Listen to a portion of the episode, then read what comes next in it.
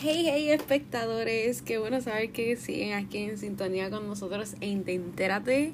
Hoy estoy sumamente contenta porque vamos a comenzar a hablar uno de los tópicos que más me encanta y además ha sido uno de los tópicos más solicitados por el público. Hoy estaremos hablando de los famosos shadowings. So, es algo que ante la nueva realidad de la pandemia ha sido un poco difícil comenzar a buscar lo que serían experiencias para shadowing, para nuestra escuela graduada, para nuestro portafolio profesional. Eso lo entiendo completamente, pero gracias a Dios y afortunadamente existen muchos médicos que gracias a la tecnología han logrado adaptar y, y aceptar y darle la oportunidad a estudiantes como nosotros a realizar shadowings de manera virtual. Así que sin más preámbulos, comencemos.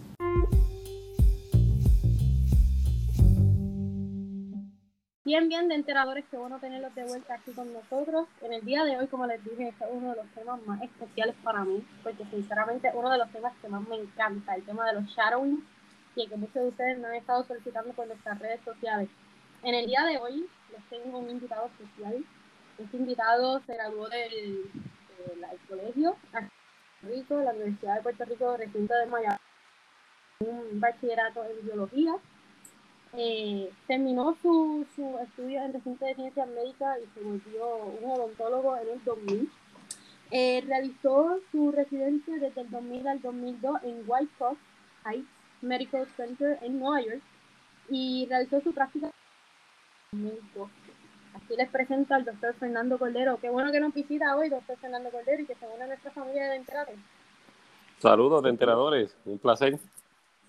Bueno, doctor, en el día de hoy, como bien escucho, vamos a estar hablando sobre los shadowings. Eh, para mí es algo que no es nada nuevo. Hemos visto bastante a menudo, más ahora con, con relación a, a lo del COVID pero me gusta que un doctor nos esté visitando, un especialista en el día de hoy, para que nos hable más sobre cómo, cómo sería el proceso de admitir a un estudiante a oficina. Ese estudiante, eh, ¿cuál es la, la, la, manera correcta para convencerlo a usted de que es un estudiante que sí tiene interés sobre aprender con usted? Y, un poquito más de lo que serían sus experiencias con Charwin y los estudiantes. Ahí le dejo a mis desesperadores. Bueno, un saludo a todos y como les dije, un placer poder estar en este en esta nueva faceta de, información virtual eh, a través de este eh, podcast que en mi opinión es excelente porque está brindando mucha información quizás para muchos estudiantes que se puedan encontrar en el limbo en esta en esta etapa de que de decidir exactamente qué es lo que quieren hacer con su con sus vidas eh, es una, es una experiencia única. Shadowing yo hubiese querido que en mi tiempo eh, hubiese existido también. Eh, porque definitivamente ayuda a, los estudiantes a decidir si en verdad lo que están viendo es lo que ellos quieren hacer por el resto de, sus vidas. Eh, es, bien simple, todo esto comienza por una quizás un email o una llamada telefónica una pequeña entrevista a través del teléfono, quizás en, persona, y, poder determinar cuán, interesado el estudiante está. Y base, en base a eso, eh, hacemos decisiones y, pues básicamente los, los, traemos a la oficina y les enseñamos lo que hacemos. Más o menos, ¿cómo sería su dinámica una vez el, el estudiante está instalado en su equipo de trabajo? Cosas debido a, la pandemia de, de, del SARS, del COVID-19, eh, las cosas han cambiado un poco. Eh, es bien importante eh, hacer un, lo que se llama en inglés un screening, chequear al estudiante, asegurarse de que pues, síntomas, porque es alguien que vamos a traer a nuestra oficina para observar, pero a la misma vez es alguien que no queremos ni exponer al virus, ni tampoco queremos, queremos traer a alguien que nos exponga a nosotros al virus durante esta, durante esta, esta pandemia eh, eh, es, bien difícil, si no, si no eh, imposible. De hecho, yo he tenido varios candidatos que los hemos tenido que rechazar al momento debido al hecho de que no, podemos traer más personal, más personal a, la oficina, eh, por las reglas de distanciamiento y, las cosas que debemos seguir de acuerdo a, las reglas de la WHMO, ¿verdad? así que por lo menos durante este tiempo las cosas han cambiado un poco, estamos limitando, si no bloqueando cualquiera, cualquier estudiante que esté solicitando Sharwin debido a, lo que está pasando. Sin embargo, en el pasado eh, es bien fácil, simplemente, simplemente como mencioné al principio, eh, una entrevista, una llamada telefónica eh, en persona y básicamente es prepararlo, le ofrecemos el equipo de protección personal y simplemente los dejamos entrar a, los cuartos de tratamiento para, para hacer exactamente eso, Sharwin, simplemente mirar y poder ver lo que hacemos. Doctor, y ya que usted está instalado allá de un por todo en lo que serían en el estado de Nueva York, ¿usted ha tenido la oportunidad de tener estudiantes con usted y fans? Pues mira, sí, han sido en, realidad, creo que son como cuatro o cinco que le hemos dado la, bienvenida y lo, hemos dejado entrar al, al, ambiente eh, quirúrgico de tratamiento que conlleva una oficina dental. Eh, y sí, eh, en verdad ha sido una experiencia bonita desde, el punto de vista mío, de poder enseñarle a alguien lo que hacemos. Y me imagino que a la, a la vez bonita para que lo han estado haciendo, porque han tenido la oportunidad de ver lo que se hace y cómo se hace. Doctor, hay una gran controversia eh, acá en Puerto Rico con relación a los Sharons, debido a ahora con relación a, a la pandemia y el COVID, sino que antes de toda esta situación, muchos médicos tenían, tienen miedo a darle la oportunidad a estudiantes como nosotros de realizar shadowing debido a, a relevos de responsabilidad, eh, etcétera, etcétera. ¿Qué usted opina acerca de esto? Eso, eso es un tema bien importante y a la vez eh, un tema bien debatible. Eh, y en realidad tiene mucha, mucha ah, lógica en que se debe en hablarse antes de hacer aceptar a, estudiantes venir a la oficina para Charven. Obviamente, una vez tú aceptas a una persona en tu ambiente de trabajo, eh, inmediatamente y en conjunto con eso, podrían haber unas situaciones donde eh, el doctor podría ser uh, liable, perdón, pero no, recuerdo el término en, español, o responsable por cualquier accidente o, emergencia que le ocurra a esa persona. Eh, en mi caso personal, eh, como yo estoy asociado con una escuela de asistentes dentales aquí en New York, eh, como, como sponsor para ayudar a, estudiantes a, venir a hacer shadowing, en el caso de asistentes dentales, y con la NYU, la, la, Universidad aquí de Nueva York, la Escuela de, de, Dentistas, por lo general, cuando ellos envían a algún estudiante a hacer shadowing, eh, esos estudiantes ya vienen con, un seguro cubierto por parte de, de, las escuelas. Eh, lo que significa que en caso de ocurrir algún accidente, además, la escuela los protege, no es nada que, tenga que ver eh, legalmente o directamente con la oficina. en caso de que no sea así, obviamente siempre hay, que hacer ciertas cosas de rutina legal y, hacerle saber al estudiante que, o que está haciendo shadowing que eh, eh, eh, hacemos firmar unos documentos donde libera a, la compañía de, cualquier responsabilidad.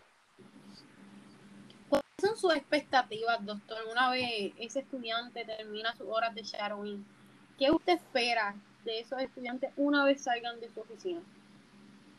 Bueno, en realidad mi, mi, única y mejor expectativa es poder, poder haber sido de, de ayuda, poder, poder haber sido un, un puente entre esa, entre ese, entre esa distancia ancha de decidir qué, qué van a hacer y, qué es lo que quieren.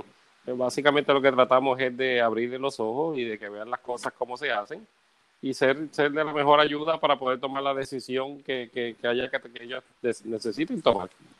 Eh, lamentablemente hay, hay muchos estudiantes que en determinado momento deciden ser o caminarse a alguna profesión sin saber en realidad si, si es, lo que les gusta o no. esto de Charwin es, una, una experiencia, en mi opinión, única, que, en realidad les permite ver si, si, en, si en, serio o si en verdad es, algo que ellos quisieran hacer por el resto de sus días. Claro que sí, estoy, yo estoy completamente de acuerdo con usted. De hecho, le iba a exponer un, pequeño punto que, se está trayendo nuevo acá en Puerto Rico. Realmente desconozco si en las universidades y en las escuelas de allá de, de odontología en los Estados Unidos se está implementando esta nueva práctica, donde la mayoría de los estudiantes que aspiran a entrar a la escuela de odontología o de medicina tienen que realizar un portafolio profesional en el que exponen sus investigaciones y entre otras actividades extracurriculares. Eh, y de hecho, los shadowing son una de, los, las actividades que más peso tienen en ese portafolio profesional. Le pregunto, si usted tuviese la oportunidad de ser uno de, ese, esos jueces o de ese panel de jurados que estuviese entrevistando a estos estudiantes que aspiran a entrar a esta escuela de odontología o de medicina, eh, ¿usted consideraría que entre más experiencia en shadowing este estudiante tenga, mejor candidato podría ser para pertenecer a esa escuela en la que usted enseña? Yo considero que es algo que se podría tomar en, cuenta. No pienso que sea el punto de mayor peso para, tomar esa decisión. Yo pienso que la entrevista en persona con el estudiante es, de mucho más valor. Pienso que el récord académico es de mucho más valor. Así que, eh, eh, en mi opinión personal, eh, cuánta, cuánto Charwin el, estudiante en este caso pueda tener, en, mi opinión, yo en realidad no le daría mucho peso a algo. algo que se puede evaluar, algo que yo miraría, que es algo que es atractivo, obviamente, pero no pienso que sea el mayor peso en esa decisión. Por lo menos en mi caso, yo no lo pondría en eso. Claro que sí, y es por eso de enteradores que yo le, yo siempre les recalco que entre más experiencia ustedes tengan, mejor para muchas de estas, muchas de estas personas que van a estar evaluándola a ustedes. Pero escucharon al doctor eh, Fernando Cordero, muchas de las, de las preocupaciones que ustedes me hicieron llegar a través de las redes sociales era que y si el médico ve que en mi currículum vida no tengo experiencia de shadowing y por eso no desea admitirme dentro de su oficina para realizar mi primera experiencia con shadowing. Realmente esto es bien, bien, bien sugerido. Eh, ya escucharon al doctor Fernando Cordero, él le daría la oportunidad a cualquier estudiante que tenga experiencia o no tenga experiencia, claro, atractivo, pero siempre hay una primera vez. Así que la mejor manera para nosotros poder eh, convencer a doctores como Fernando Cordero, yo tuve, de hecho, tuve la oportunidad de viajar a Estados Unidos, a Nueva York, a realizar unas 200 horas allá con el doctor Fernando Cordero. De hecho, fue mi primera experiencia con Charo. Por eso, doctor. Eh, realmente fue algo que sí me dio miedo al principio poder solicitarlo, pero realmente me llevó una experiencia muy enriquecedora para mi, para mi carrera profesional. Y de eso se trata esta carrera, de nosotros atrevernos y, tener la, la, valentía de preguntarle a los médicos de por qué yo quiero ayuda, necesito ayuda. Y sobre todo hay que tener en cuenta que estos médicos también pasaron por nuestra posición, eh, ¿cierto o no, doctor? Bueno, sí, eh, eh, en, en, realidad yo no, ojalá, como dije al principio, yo nunca tuve shadowing, eh, no era algo que en mi tiempo que yo recuerde se hacía. Eh, tampoco era un requisito, tampoco la escuela de odontología tampoco pedía un portafolio en aquel momento. Eh, las cosas eran mayormente basadas en el récord académico y, y, en, y, en, los resultados del, Dental Admission Test, del, examen de admisión dental. Y, como mencioné hace unos minutos también, la entrevista personal era algo que en aquellos momentos eh, eh, era, era, de mucho peso.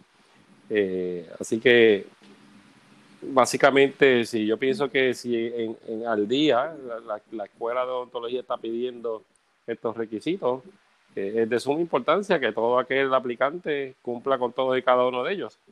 Recuerda que simplemente mi opinión personal, yo por lo menos si yo tuviera la oportunidad de evaluar alguno de esos aplicantes, el Charwin no es algo que, me llevaría a mí a tomar una decisión sobre un aplicante. Es el conjunto de todas de todos los requisitos eh, y en mi opinión yo pienso que eh, la entrevista quizás es, lo más importante o sería lo que más importancia yo le daría. Claro que sí, doctor, y lo mejor que tienen allá ustedes en los Estados Unidos que actualmente, eh, debido a la pandemia, ¿verdad? Todo está corriendo de manera remota y no por eso debemos ponernos un pretexto o una excusa a, no tener experiencia en shadowing. Ahora es donde más los médicos se deciden a, a realizar shadowing de manera virtual, ya que, ¿verdad? Debido a la preocupación, al igual que nos trajo el doctor Fernando Cordero, eh, de tener tanto personal en, un mismo pequeño espacio, eh, más tarde del aumento de, de contagio, sea donde sea que. Así que pues, voy a compartir por, por la... Eh, ya me complace en, darle una noticia que por fin estamos en nuestra red social Instagram, nos pueden seguir por Demterate.